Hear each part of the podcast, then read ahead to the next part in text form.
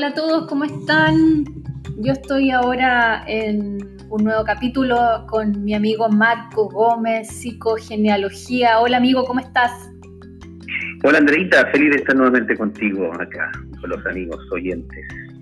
Marco, quedamos hoy día de conversar sobre las relaciones de pareja. Es algo que hoy día en el fondo está, digamos, como a flor de piel, se podría decir, para los que estamos acompañados o los que están solos también, ¿no? Eh, poder entender los procesos eh, que hay que empezar a madurar ya en cada uno.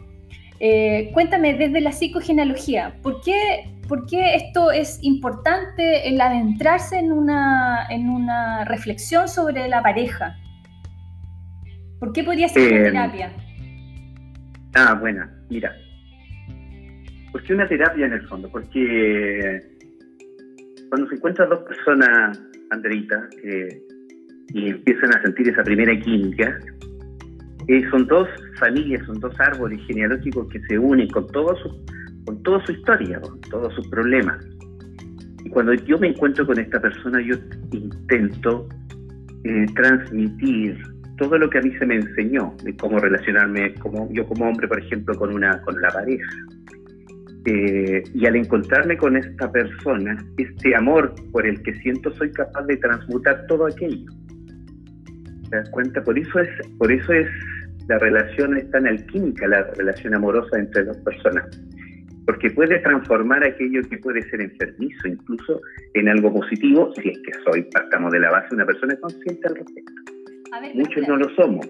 Estamos hablando, por ejemplo, de las creencias de las cuales tú entiendes una relación de pareja, ya sea por lo que viste en tus papás o viste en los amigos, etcétera, lo que para ti es como un ideal, eh, de esas creencias, ¿no? De esas creencias, pues yo vengo con, yo vengo predispuesto a, a, relacionarme con alguien basado en justamente la historia que yo he vivido. Y mi mente cree que ese, esa, esa, esa percepción del, de la verdad es lo que yo aprendí. Eh, en mi árbol, pero no, no hemos conversado muchas veces esto, la verdad es súper relativa al respecto. Y cuando me encuentro con esta persona maravillosa me hace cambiar todo eso y puedo transmutarlo en algo positivo. ¿Te das cuenta? Por eso puede ser terapéutico una relación, como puede ser tóxica, porque si no, si no estoy aprendiendo, voy a replicar y potenciar, qué sé yo, un machismo súper potente frente a la mujer, o la mujer puede ser, eh, eh, puede ser también dominante, eh, y se van replicando las, toxicidades del clan. A ver, pero espérate. Se habla mucho de que de repente la pareja tiende a ser o es un espejo de lo que tú tienes que aprender, una cosa así. ¿A eso te refieres con que es una, es una terapia? Mira, eso, esto, que me acabas de decir es súper importante porque cuando hablamos del espejo podemos caer en, una trampa. La trampa sería de que yo, para llevarme bien con mi pareja, tenemos que tener los mismos gustos. ¿A eso te suena esa, esas creencias de que, claro, que nos gusta lo mismo, que viajamos lo mismo, que hacemos lo mismo, y tendemos a ser una, un espejo del otro y en realidad uno de los dos se está anulando. Porque es imposible que un hombre y una mujer sean iguales, idénticos en gustos, en deseos, ¿cierto? el, espejo aparece como un elemento, si algo me molesta de esa persona, es porque ahí esa persona está, está reflejando algo de mí que no me gusta. Ahí aparece el concepto a, A ese espejo me refería yo. Sí, exacto. Sí. Ahí se vuelve terapéutico en el fondo. Ahora, claro. lo importante es entender quién me está espejando, porque generalmente es algo obviamente que nos molesta. Entonces es difícil verlo. Sí, pues, es el gran maestro, de hecho, si te molesta algo de alguien, claro. ese alguien es el maestro. Claro. Más allá de que sea tu pareja, puede ser un amigo, un pariente, algo. Si algo me irrita, algo me molesta, algo me llama la atención, el rechazo es el maestro. ¿Te das cuenta? Porque no debería. Si hay algo que no te afecta, no te importa, pasa, ni siquiera lo ves. Claro. Ahora, ¿cuál es la finalidad de una pareja según la psicogenealogía? Mira, eh, según la psicogenealogía, la, la, finalidad en el fondo, eh, como todos pensamos de que hay que tener una visión común de la relación. Normalmente pensamos que tenemos que tener una visión, tenemos que estar de acuerdo en todo lo que vamos a hacer en el futuro. Pero en el y no es más que una creación en común, es un acuerdo de dos personas que piensan totalmente diferente, que sienten totalmente diferente, incluso desean de manera completamente diferente, en, proyectarse en algo en común. Mm. Una relación sin proyecto común es cuando comienzan los problemas. Te, voy a recordar que cuando nosotros pololeamos, andamos de la mano todo el tiempo con nuestra pareja, ¿cierto? Estamos en una ilusión, estamos, bueno, para que hablar de los seis primeros meses, cuando estamos llenos de hormonas por todos lados, ¿cierto? Pero después del sexto mes, donde empieza a aterrizarse las cosas, el proyecto, pareja, futuro, es el que nos mueve. Y eso es lo que normalmente se pierde cuando tú te casas. Porque cuando te casas, ese proyecto pareja se convierte en una palabra llamada familia. Y, en la, y te vas a vivir a la familia. ¿Te das cuenta? Y tu individualidad y tu, y tu, y tu, y tu relación de pareja desaparece. Porque ya la familia te obliga a, a levantarte temprano para ir a trabajar a cuidar al niño, a almorzar a cierta hora. Claro. bueno, cuando eh, aparece el hijo ya se pone. Ah, claro, olvídate. Pero el, y el proyecto, el proyecto se terminó. ¿Te das cuenta? Por eso siempre, siempre, en cada momento una pareja sana debe tener un proyecto junto, en conjunto. Eso, se olvida desde las creencias femeninas en, cuales, en las cuales nos criaron, en que en el fondo la familia completaría a la pareja. Claro, si te entiendo la pregunta, en el fondo la, mujer eh, busca, eh, esta, bueno, Disney aquí nos destrozó todo, ¿cierto? Sí. Y que la mujer tiene que cumplir con una expectativa, claro. ¿cierto? Eh, has nombrado un par de veces las creencias, y las creencias tienen que ver mucho con el tema de, cumplir expectativas del clan. ¿Qué, quiere ¿Qué quiere el clan de, que cumpla una mujer? Una mujer debe ¿Qué siente la mujer? ¿Qué se le enseña? De que tiene que encontrarse con un hombre que, la proteja, que la cuide, que le dé el techo, ¿cierto? Para que ella pueda cuidar a esos niños. Eso es lo que espera el clan en la sociedad occidental en la que estamos nosotros insertos. Claro. Pero ahora la mujer, los roles están cambiando. Y esto lo conversamos la vez anterior. La mujer ahora quiere ir a la acción, quiere hacer cosas, quiere ser más independiente, que es súper bueno. ¿Te das cuenta? Y, ahí aparecen los conflictos cuando, cuando el hombre no se siente menoscabado cuando la mujer desea eso. Siente que pierde su poder. Ahora, ¿qué importancia es que la, pareja, la pareja tuya sea validada por la familia, que es el clan, digamos? ¿Qué pasa cuando ocurre? Mira, mira que heavy eso. Cuando nosotros, ¿te acuerdas cuando nosotros pololeamos y llegamos a nuestro pololo o polola a tomar once a la casa, en, el más, nuestro más profundo ser, queríamos que fuera aceptado este, este, esta persona. Y nosotros sin que nuestros padres, sin que siquiera dijeran algo, sabíamos perfectamente con un gesto, con una, con una cara, con una que si era aceptado o no era aceptada esa persona, con un silencio incluso. Mm. El hecho de que fuera aceptada se hacía que la validaba a ella por eso se habla, cuando que valida esa persona, se habla de que el clan se enamora de tu pareja. Ellos te permiten enamorarte de ella.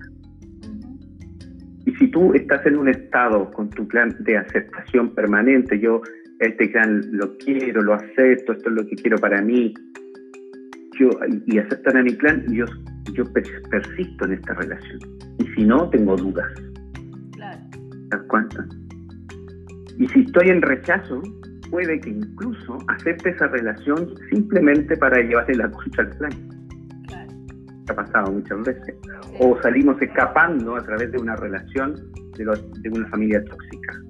Y me caso, o, me caso con alguien que no amo, o me embarazo de alguien para poder escapar. O sea, siempre hay una relación con el clan, ya sea, digamos, siguiendo, todo el, rato, siguiendo el patrón o revelándote. Ah, sí, heavy eso. Qué potente, porque en el fondo, ¿en qué minuto tú eliges en libertad del ser que eres? Esa, es la gran tarea, Andrita, porque eh, como te he dicho en, otras ocasiones, cuando nosotros somos niños, somos seres emocionales que tenemos siete años, hasta el día de hoy, no importa la edad que tenga, nosotros, nosotros nos criamos en base a la aceptación o, o el rechazo de nuestros padres, de nuestro clan. Y nosotros aceptamos, esa es la gran trampa en realidad, a mi juicio, la primera de la cual hay que salir, que uno al aceptar a la familia replica, y replica todo, desde mi forma de vestir, mi forma de hablar, que estudiar, o rechazo, y, hago todo lo contrario. Y la gran trampa de ahí es que al final dejo de hacer lo que yo quiero, lo que a mí me gusta, lo que yo deseo, lo que me encanta. Y, y, ahí recién empezáis a hacer lo que tú, me, tú acabas de decir, yo mismo. ¿Te das cuenta? Y a veces nos cuesta matrimonios, relaciones, carreras que, que dejé a media, trabajos que nunca me hicieron felices para poder llegar a un punto en decir, no, esto es lo que quiero y lo abandono. Mm. ¿Te das cuenta? ¿Y cuáles son los, los tipos de conflicto que hay, digamos, me imagino que hay como, como está como, no sé, estructurado, hay como tipos de conflicto ya como estándar, ¿no? En la psicogenealogía. Sí, hay cuatro. Hay cuatro. Ah. Em, hay cuatro tipos de, Mira, se habla de la pareja ideal cuando están en, concordancia los cuatro egos que hablamos en, la conversación anterior. ¿Cuáles cuatro? Nosotros, los cuatro egos son el mental, el, ¿cierto? que está asociado a, nuestro razonamiento frente al mundo, la emocional, cómo amo, cómo, cómo percibo yo el mundo amorosamente, la tercera es la sexual creativa, que es donde yo eh, logro la satisfacción frente al mundo, no solamente a través de la sexualidad, y el mundo material, que es donde cuál es mi territorio, cuál es mi cuerpo, lo que como, eso es lo físico. Cuando, yo me, cuando yo me relaciono con, con alguien, el, eh, una relación ideal, para empezar al revés tu pregunta, sería que yo, esta racionalidad que tengo, me voy a unir con una persona que no piensa como yo. Por lo tanto, eh, eh, ¿cuál sería lo, sano en que yo llego a acuerdos con esta persona? ¿Cierto? Sí. Lo insano sería que yo me dejo dominar por el otro. Sí. Por lo tanto, el conflicto, eh, más, más, que hablar de conflicto, ¿qué sería lo ideal? Que dos personas que no piensan igual pueden llegar a acuerdos. Para verlo desde el lado positivo. En lo emocional, para que nos llevemos bien emocionalmente, tenemos que amar sin esperar nada a cambio. Mira, las canciones, la poesía, la sociedad nos inculca de que nosotros tenemos que ser amados, andamos buscando el amor, por, para que andamos buscando a alguien que nos ame, que nos proteja, ¿cierto? Pero no se alimenta el amor, es como, es como que el, único que ama a todos es como el Cristo nomás, ¿te das cuenta? El gran Cristo, el santo, pero no, como que nosotros no tenemos la capacidad de amar. Mm sin pedir nada a cambio. Sí, también, de hecho, los que somos padres sabemos perfectamente que podemos amar sin pedir nada. Podemos estar horas viendo a nuestro hijo jugando porque hay una, admiración, un amor pleno, absoluto. Vamos, si es un asesino en serio, le voy a dejar dulces, o sea, alimento a la cárcel todos los días. Hay un amor ahí de entrega absoluta. Mm. Y se puede en una relación de amor. Lo que pasa es que no, no hemos sido preparados ni entrenados para, hacerlo. Y siempre estamos pidiendo algo a cambio. Lo que pasa es que yo siento que siempre las parejas están, eh, digamos, eh, como enamorándose, pero desde la necesidad, desde que yo quiero que tú me ames, yo quiero de ti esto, yo quiero que me admires, sentirse claro. sentirse como siempre desde, desde la necesidad, eso. Exacto, o sea, mira, yo creo que nace de una, de una falla primaria que es como yo no me amo tanto, como yo no me valoro tanto, necesito que tú me ames y me valores. ¿Te das cuenta? Aquella persona que se, mira al espejo y se ama, que sabe estar solo consigo mismo, mm. que pololea con él mismo, no necesita del amor del otro. Él decide amar a otro y se entrega a ese amor. Y la entrega de otro es una consecuencia. ¿Te das cuenta? No es el fin. Yo no mando llevándolo a lo práctico yo no le mando un WhatsApp y espero que el otro me conteste, eh, si no me contesta no me quiere. ¿Te das cuenta? O, o tantos ejemplos donde no estamos en estado de petición permanente frente a nuestra pareja. Que nos dé prueba de amor todo el rato. Mm. Exacto. Bueno, ese, ese, ese sería como el segundo conflicto. El tercero sería en el mundo de la, de la sexualidad. espérate, dijimos ¿Mm? mental, el resumen del, del, mental, del conflicto mental. Es, a pesar de que no estamos de acuerdo, ah, Perdón, perdón, a pesar de que no pensamos igual, ¿Ya? llegamos a acuerdo. Podemos estar juntos. ¿Y en, el emoción, en el emocional, el resumen sería yo te amo. Sin esperar. claro, sin esperar nada más. Claro. Y ahora vendría eh, En el mundo sexual, yo, yo disfruto y siento satisfacción mutua. ¿Te das cuenta? Respetando el no. ¿Te das cuenta? Hay otro, el otro también puede no, no querer ni sentir lo mismo que yo. Lo importante es que haya satisfacción mutua. Lo voy a llevar al, como ejemplo al machismo masculino, que donde lo único que quiere el hombre es satisfacerse, ¿cierto? Y hay mujeres que no han tenido, o muy poco, o, si no ninguno, muy pocos orgamos en su vida, porque se entregaron al placer del hombre como parte de la tarea a la que fueron encomendadas, comillas. Pero la sexualidad se basa en la satisfacción mutua en una pareja bajo el respeto. Eso.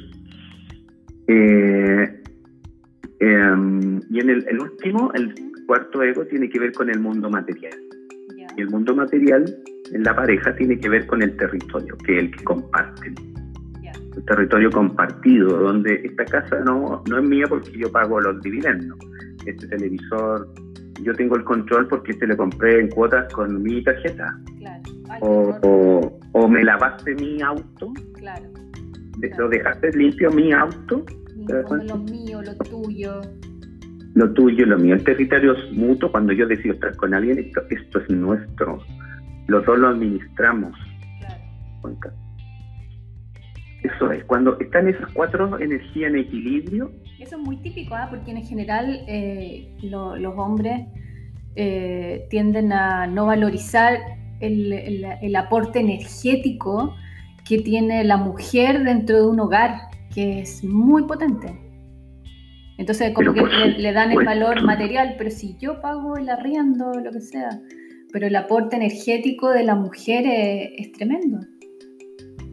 Enorme, son las que son las que crían a, o sea, es la mujer la, es la, es la defensora y básica en el inconsciente profundo cada uno que es la, la, mujer la que protege a los niños, es la parte de ahí. Ella es la que hace hogar, porque antes puede ser una casa y con ella se constituye el hogar, que es muy potente.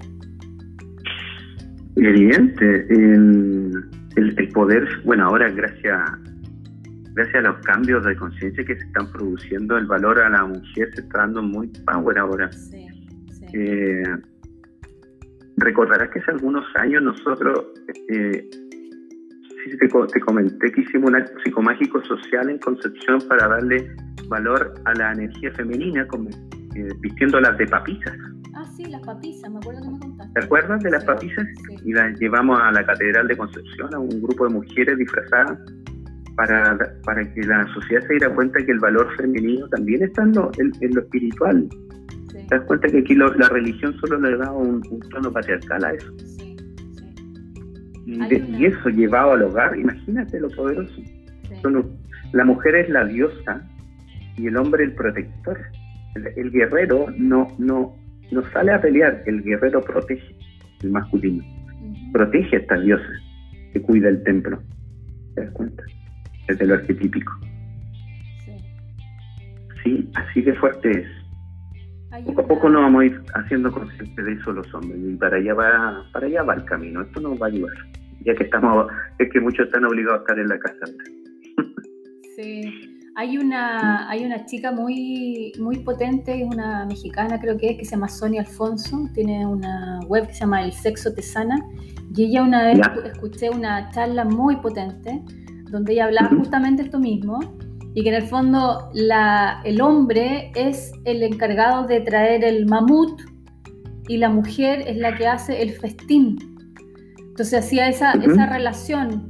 Eh, la mujer es la, eh, el hombre en el fondo es el que pone la casa o la construye y la mujer es la que lo, constituye en un hogar. Y asimismo el hombre coloca el espermio y ella, digamos, crea un hijo. Entonces, en el fondo, eh, enaltecer el valor del, poder de la mujer en la pareja hoy día es clave porque es un valor inmaterial en muchos casos eh, y que no es valorado.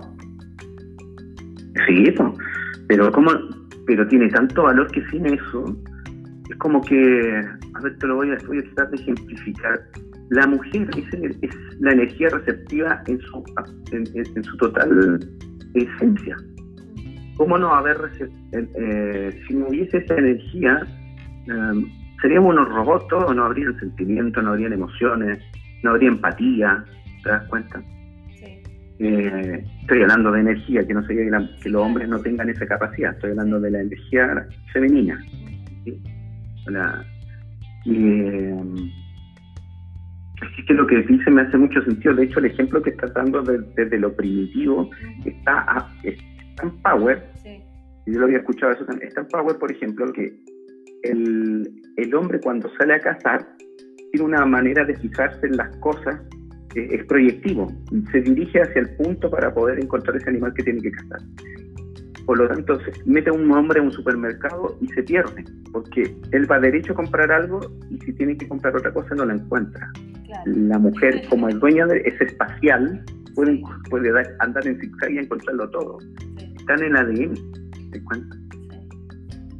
Marco, ¿qué tipos de parejas hay? Me imagino que también hay como unas estructuras ahí donde, según la psicogenealogía, están como esto, esta tipología.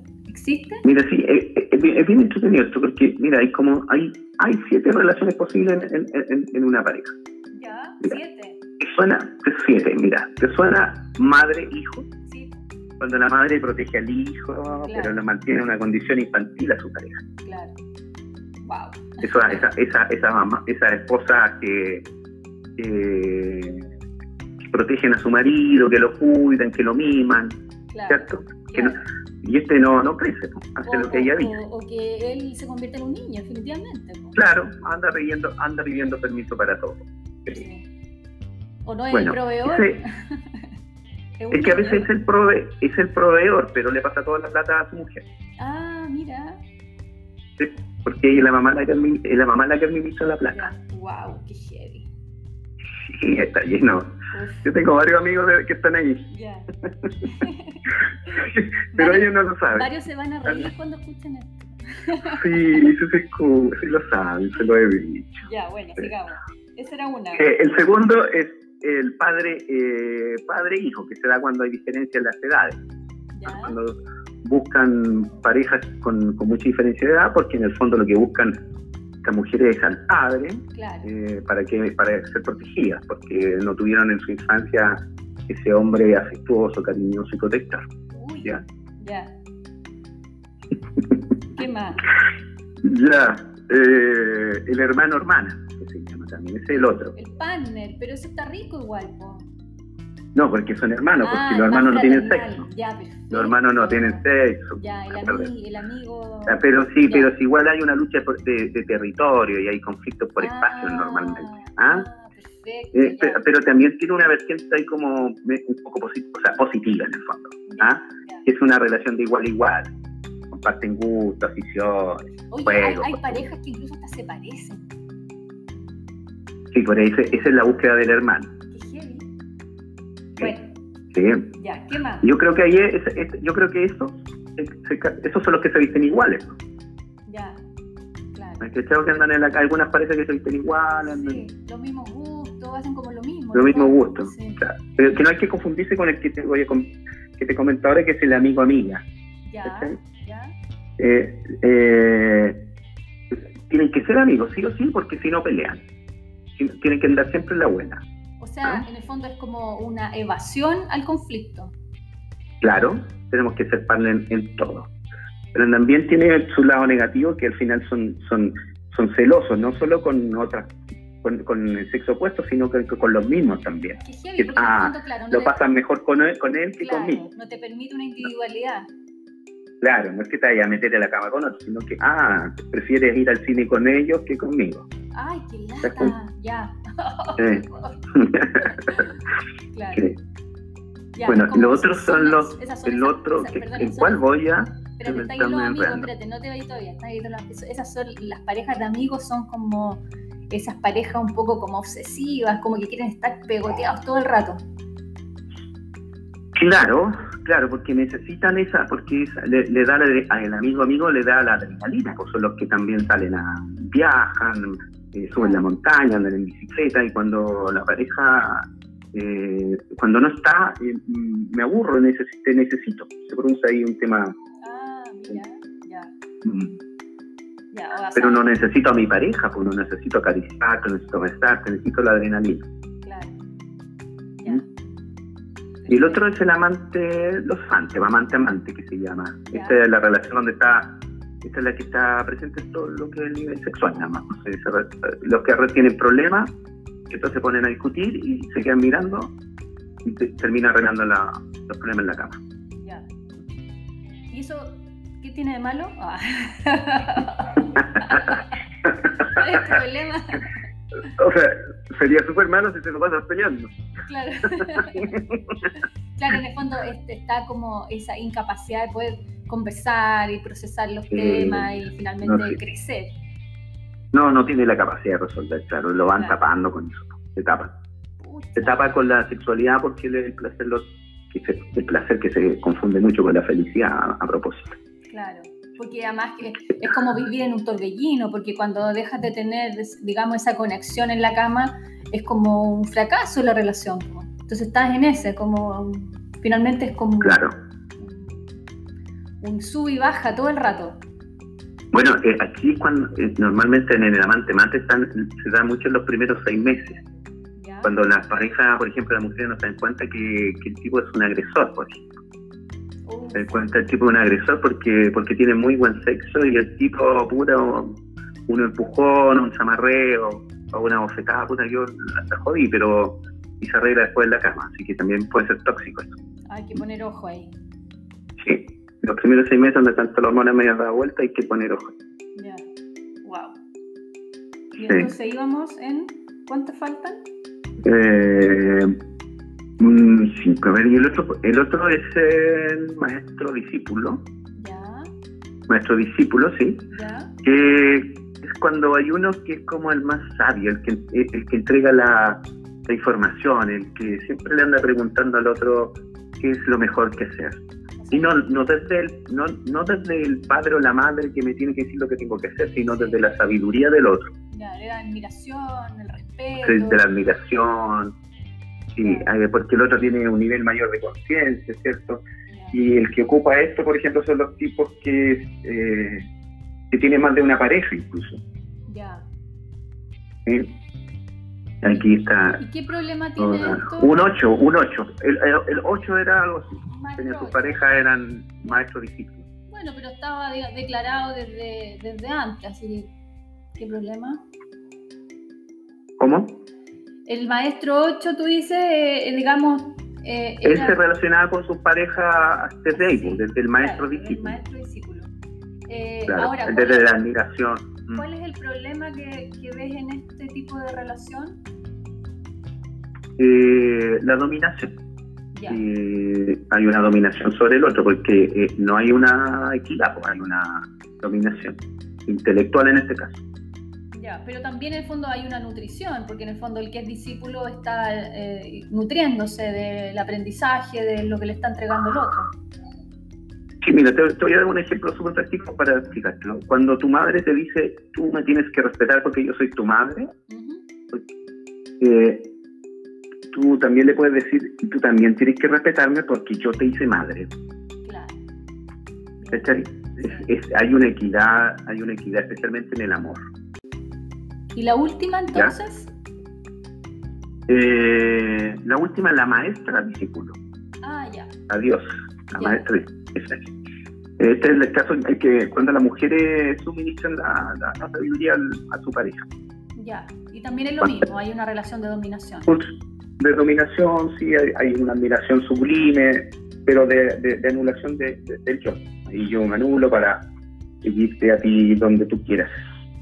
Ahora, siento yo que la pareja durante la vida de, pareja, digamos, los años, va pasando por, eh, digamos, por diferentes de estos, de estos estados de relaciones, ¿no? Sí, sí, sí, sí, claramente. Yo te lo digo desde la cuando se marca mucho una, que hay, hay pegado, pero tú puedes pasar de la amante a amante claramente, pasa, pasa a los que tenemos diferencia con nuestras parejas, es muy probable que haya sido gatillado la primera la relación por un deseo de sentirse protegido y si el otro también tiene ciertos dotes, ciertas capacidades, ves a un maestro o a una maestra y la admiro, puedes pasar por todo, exactamente.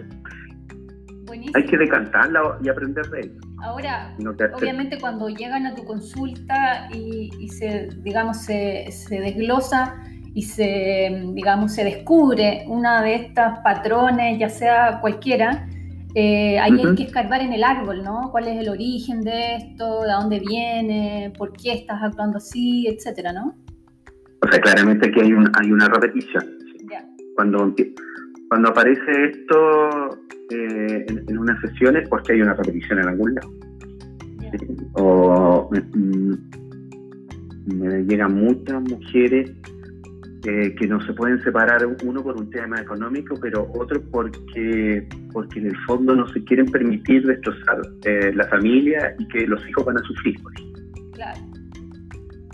Pero si tú revisas el árbol de ellos, normalmente ellos son hijos de parejas súper infelices y, tu, y tu lealtad y tu lealtad te hace replicar, pero vives el infierno igual que tu madre, porque quieres también eh, ser leal a ella. Mm. Marco, ¿qué consejo podrías dar para una relación sana? Mira, eh, como te lo, lo voy a hacer eh, creo que ya lo vi en el fondo, que, pero desde el lado positivo, cuando me preguntaste cuáles son los conflictos de las relaciones, te lo voy a responder de igual manera desde lo positivo. Ah, con tu pareja, con tu pareja, cuando tú no piensas igual, tienes que llegar a acuerdos. No tienen por qué pensar, eh, no tienen que por qué gustar el mismo partido político, en el mismo equipo, ni gustarle salir a los mismos lugares, pero tiene que haber acuerdos, tiene que haber diálogo, conversación, comunicación. Eso tiene que ver con lo intelectual. Desde la emocionalidad, este, eh, no hay que pedir, no hay que llenarse de expectativas. La expectativa es el principio de la decepción. El trabajo está en entregar lo mejor de uno mismo. Eso en el plano emocional te va a ayudar a no ser una persona dependiente del otro y en el plano creativo, donde está la sexualidad y donde está la satisfacción, no confundir el placer con la felicidad. ¿ya?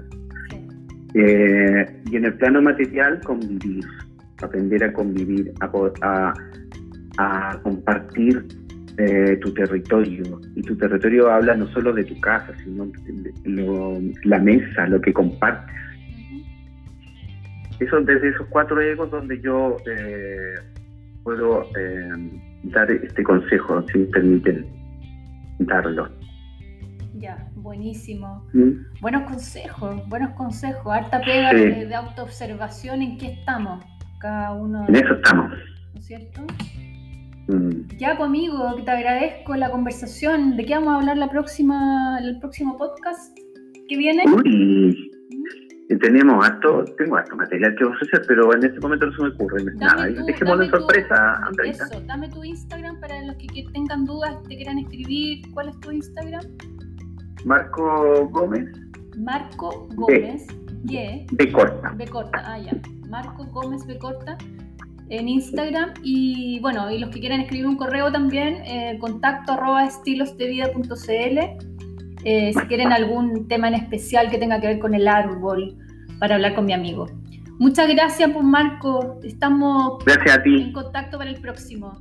Un abrazo. Saludos a todos. Muchas gracias. Que estén bien.